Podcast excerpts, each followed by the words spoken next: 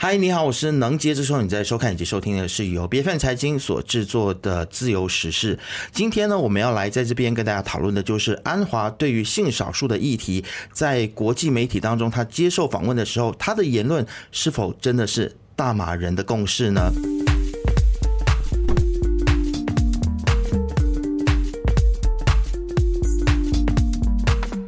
我想我们都知道，说安华在接受 CNN 的专访的时候呢，他就表示说，马来西亚在处理性少数的议题这方面呢是有社会共识的，因为在马来西亚，不管你是什么样子的宗教，不管你是新都教、基督教或者是佛教徒呢，其实都是不能够接受性少数的。但是安华也认同说，我们不应该要骚扰性少数族群。有部分的人士就认为说，这样子的说法呢，其实是自相矛盾的。那其实安华在在任相的时候呢，在性别议题上面似乎是比较偏保守一些。有些人就批评说是在和国盟竞争保守啊。那么其实摊开这段时间的一些议题，比如说是一九七五乐团遭到列黑名单，还有没收 Swatch 手表，甚至在大学里面制定说在演唱会的时候男女需要分开坐啊。那么导致很多年轻的支持者呢，都对安华的政策，还有对于团结政府接下来要走的方向都感到。非常的疑惑，大家都在怀疑说，到底这些举动是否真的就是在竞争保守，还是真的安华本来就是保守？那么今天要讨论到这个议题呢，我们就来邀请到长期有在关注性少数议题的这个律师 Jasper，在我们的节目当中来跟我们来谈一谈，究竟安华他是竞争保守还是真的保守？我们来先来欢迎 Jasper。嗨，大家好。是，其实 Jasper，其实安华他执政已经快要一年了嘛，所以我们常常。都一直不断的在讨论说他这一年究竟他的表现如何，我们也都一直在监督团结政府哦。那么，如果我们提到说关于这个性少数议题的话，其实你觉得安华在性别议题他的意识，如果你真的要给他打分的话，十分是最满意，你会给他打几分？二点五分。那啊这么低哦。首先，我们想要了解一下这呃这一个往年，这一个二零二三年从一月到现在。我们看报道新闻上有什么样的新闻来去判断到底他这个呃分数要怎么打？你看一月的时候他在 RTM 那采访上面他有说过一些呃言论，他说马来西亚不可能会承认呃呃 secularism，嗯。呃，还有就是不承认世俗，世俗，还有包括当然是 LGBT。他在一月的时候刚刚上任的时候，他就讲这个东西。那时候我相信很多反对派的人就在讲说，他上了位过后，可能 LGBT 的婚姻可以被合合法化啊之类等等。然后三月的时候，我们可以看到泰国的那个呃猛男要来的时候，然后又被 ban，然后那个是在 Privacy 的那个杜拉站的那 club。然后五月的时候。Swatch 的那个手表就被呃嗯，就是被被没收，被没收。然后七月的时候，呃，一九七五年的一个呃团体来的时候，他在台上接吻的时候，然后又闹起了一个风波，那个整个呃 festival 被 cancel 掉。嗯，九月的时候，CNN interview，他又在国际舞台上讲说关于反。同志的或者是反呃 LGBT 的这个言论，你看啊，几乎每两个月报道上我们都可以看得到是一些很反同性恋或 LGBT 的这一些新闻。在这些言论里面，我的判断是，背从刚才我讲的那五个大新闻的情况来讲，只有 CNN 的言论安华的发表是比较偏向。呃，不是说不是说完全赞同，他是采取那种我们叫 double speak 的情况，他可以一方面说，呃，我们不会承认，但是也不会去骚扰他。然后他的观点你可以看得出是 more of 呃，在于他认为马来西亚 LGBT 的最大的课题是在于骚扰 harassment，但是 LGBT 还有很多其他的议题，所以单单讲这个性别性少数族群的那个议题来讲的话呢，他。了解的那一块，我觉得是很不完全。OK，然后我觉得他是在性少数议题的这个意识上面，对，其实他可能包括这一方面的知识都是非常少的。对，很少。所以我觉得十分，如果你讲满分，五分是中间，我觉得他只是达到二点五分罢了。是，就是我用很客观的角度去判断。当然，当然这是 based on 他的这个呃过去一年的呃的发的那个言论啊，在那个媒体上面。是，你会不会觉得说，其实他在 CNN 上面他回答主持人的这个问题的时候，其实是有一点点自相矛盾的？的。因为如果你说我们不打扰或不骚扰性少数族群，但是又不让他不让他们公开的话，那如果性少数族群他们试图要公开自己的生活方式，其实我觉得一个人生活在这个世界上面，他每天活着就是所谓的一种的公开。那你又不让他公开的生活的时候，那你要怎么去阻止？当你去阻止的时候，难道就不不就已经形成骚扰了吗？对你这你这个你这个问题很有趣，因为马来西亚的穆斯林，我觉得我直接说说吧，应该是说穆斯林者都有一个概念，说我们有呃大众形象跟私底下形象，就这个 public display 跟一个 private display 的东西。然后同样的，在这个这样的概念下，他们很多穆斯林者要所谓要维护一个叫 public morality，一个大众的道德。然后大众道德是很像一个大家都要去维护的，要确保说，哎，如果 LGBT 在呃大众的话，我们政府有有责任要去保护啊，不要受骚扰。但是如果私底下搞的东西，那么我们就不去承认。这个有一点很很很很冲突、很对立的，我觉得到现在。然后这个言论其实是很 common，不只是在安华不了。其实如果你看早前在马哈蒂在会，马哈蒂是很直接的是，当然他他的立场是完全不赞同，不管是在内还是在外，public 还是 private 情况，还有很多政治呃家，包括 pass 他们通常的言论都会说，如果你在外的话，你就要有一个规范；然后你在内的话，你要做什么，我不管你，但是我们也不承认你。就是这个这个东西是很对立的，我觉得这这个说法是很不妥当。可能大家搞清楚到底是这个这个区分是需要嘛？然后如果他在 private 就是私底下做的东西，他的行为跟他的性取向跟性别是有挂钩的吗？不一定是有挂钩的，嗯哼，不一定是有直接性的挂钩，难道就不需要特地去呃去去去分别这这一块？我觉得是。那其实安华他。就在接受访问的时候，他就这样子说：“他说，其实大部分的马来西亚人，包括了基督教、新都教还有佛教徒，都是不接受性少数的。你觉得安华这么说，他是有 base 的吗？是有根据的吗？真的大马人这都不接受性少数吗？有呃，实际政府有没有去做过相关的调查或民调？有数字就是斩钉截铁告诉我们说，大部分的大马人都不认同性少数。”我觉得没有，因为我记得早前，当我们要那时候在二零一八年换政府的时候，我们同性分子们其实有向政府有 lobby，要成立一些 committee 来钻研 LGBT 的议题课题。到现在，我可以铁定的说，他们没有在搞这一块，反而呢有在做这一块研究，所谓 LGBT 的生活生态还有他们权益的，是 Zakim。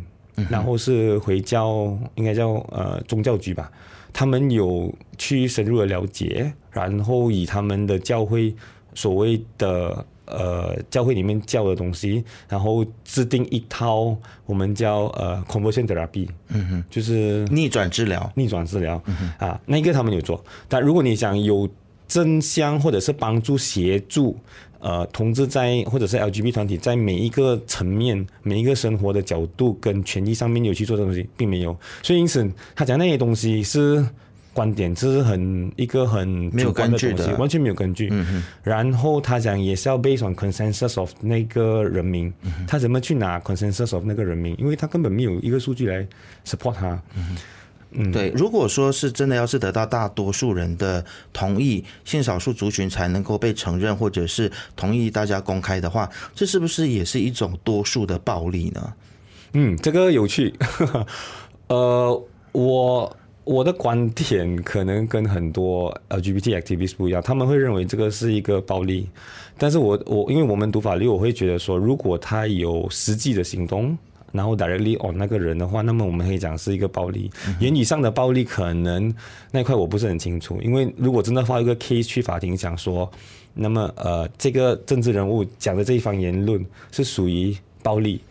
我不懂能不能 claim 到那个 damages。那 OK，我所谓的多数人的暴力的意思就是说，比如说我们对于呃身障的朋友，就是身体有残障的朋友，如果大多数人是歧视他们，或者是认为说这些身障的朋友不应该在街上乱走的话，那我们是不是可以去制定一个法律，说这些身障的朋友就必须要躲起来呢？如果我们这么做的话，这难道不就是身呃所谓的多数的暴力吗？应该不要暴力，应该是用歧视吧？OK 啊，那个字应该是歧视，因为他如果但但是如果是国家已经因为大部分人的 consensus，、然后去制定法律，或者是规定说某一些人你必须要躲起来，你不能够 review 自己的身份的话，这个其实在民主国家。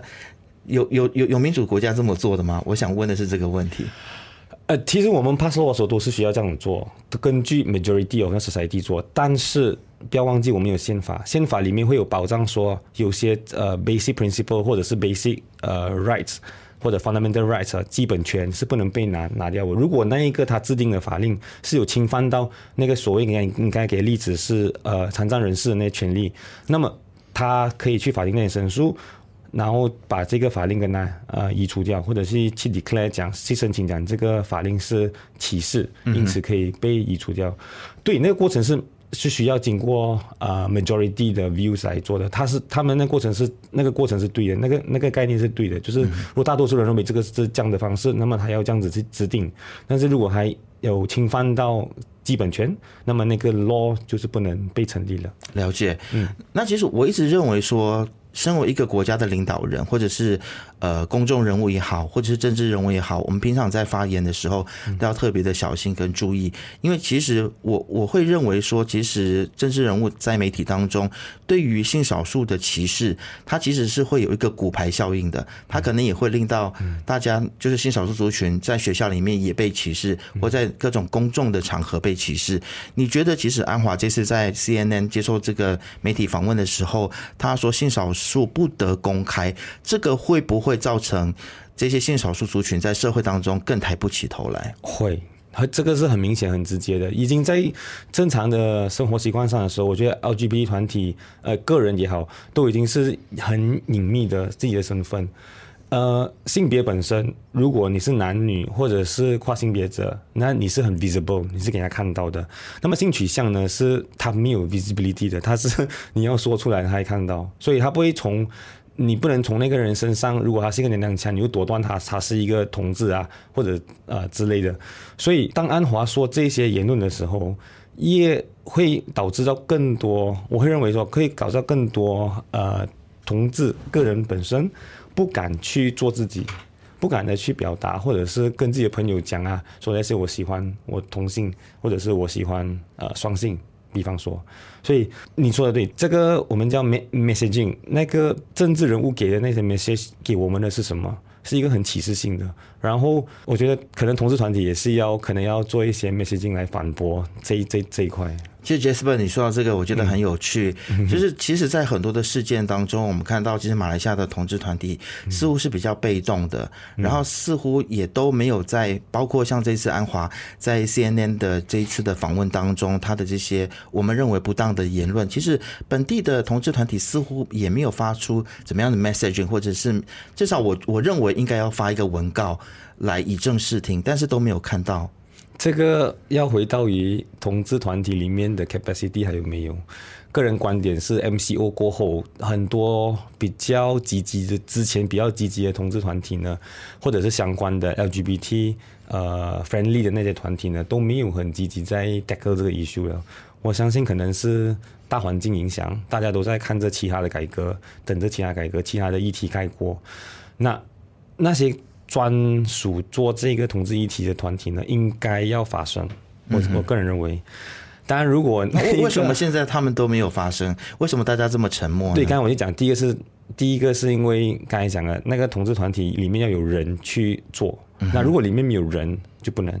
然后我相信，早前在 MCO 之前的时候，很多团体都很活跃，大家都 OK，都舒服。有工作，有多余的时间，有更剩剩长时间来做这个呃通运。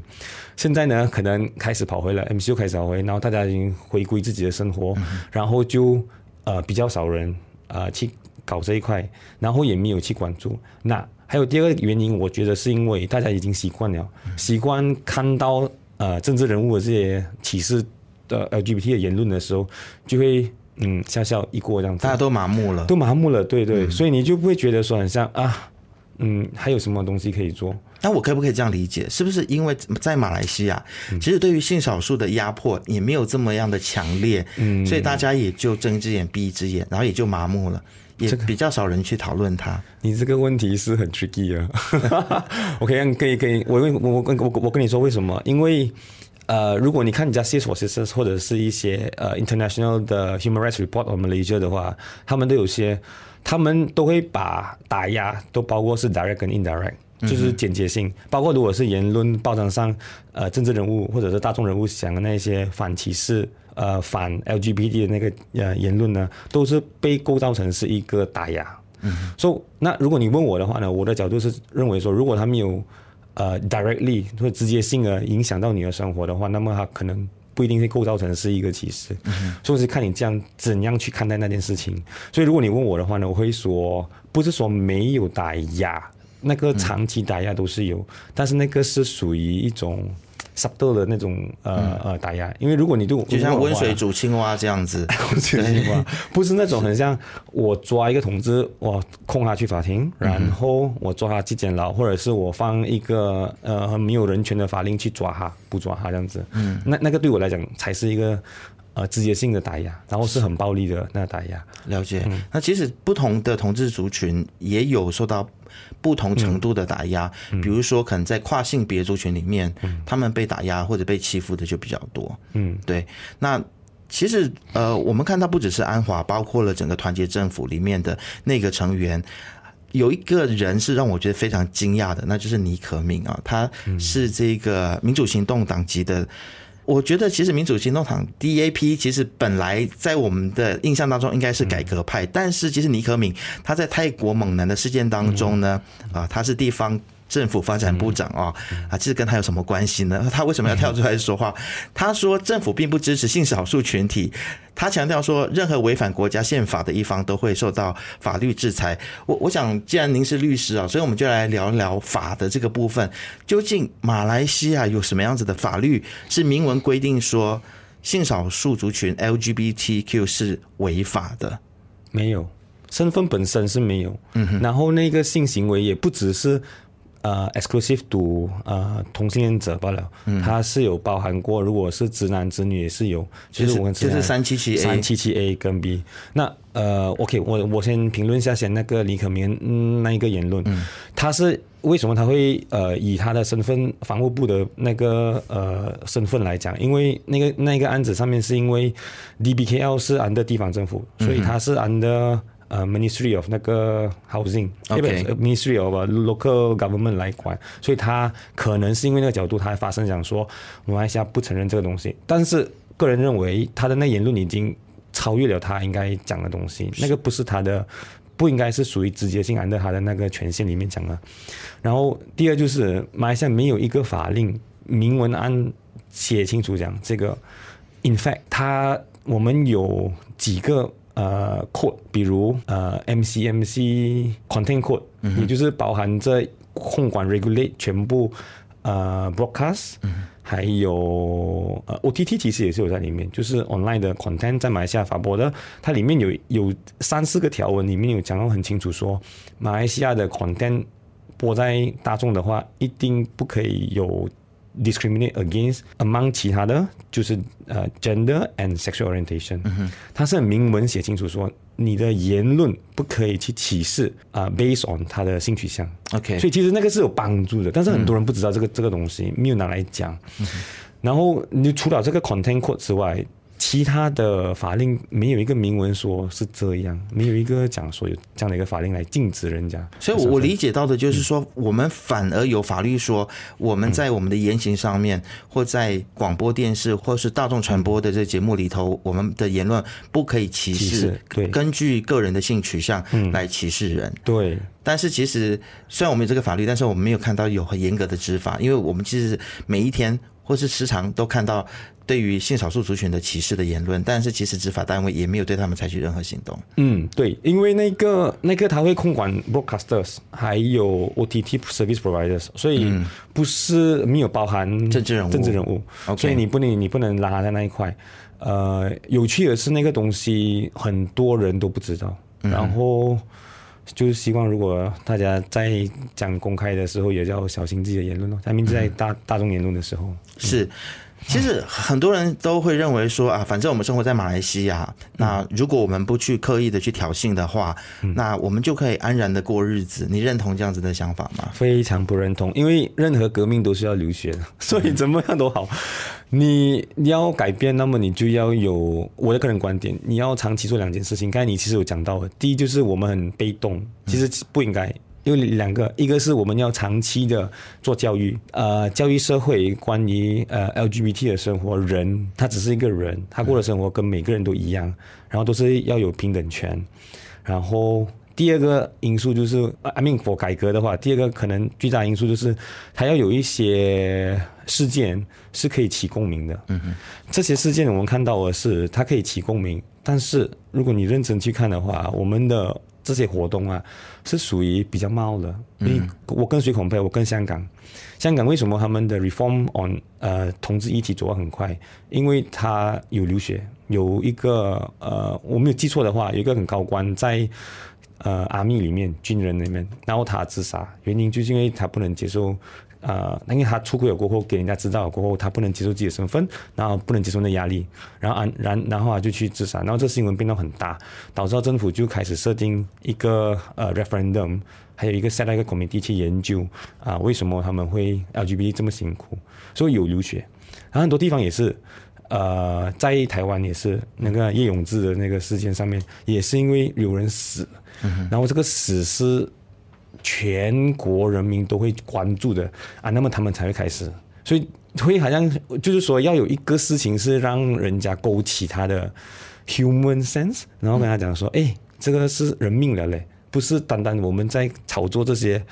这些议题 kiss kiss 啊之类的这样子，那么他们改革才会开始来。这是我个人观点是，其实我相信现在同志团体呢有点寸步难行的原因，也是因为有很多的原本的改革派或者是支持西蒙的朋友，他们会说，如果现在是让国盟来执政的话呢，可能情况会更糟，他们对于性少数的压迫会更大。那事实上，我自己个人观察到的就是说，在国盟或者是国政执政的时期的时候，至少吉隆坡的夜店是没有这么多被骚扰的。你自己的观察是什么？你会认为说国盟比西蒙更加保守吗？很难去判断，因为那个国门的执政的那个时间不够长。当然，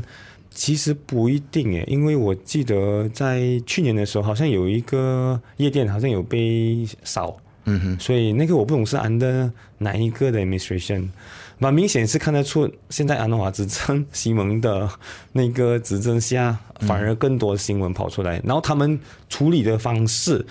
的 response 都很。歧视都有很歧视或者打压呃同志团体。嗯哼，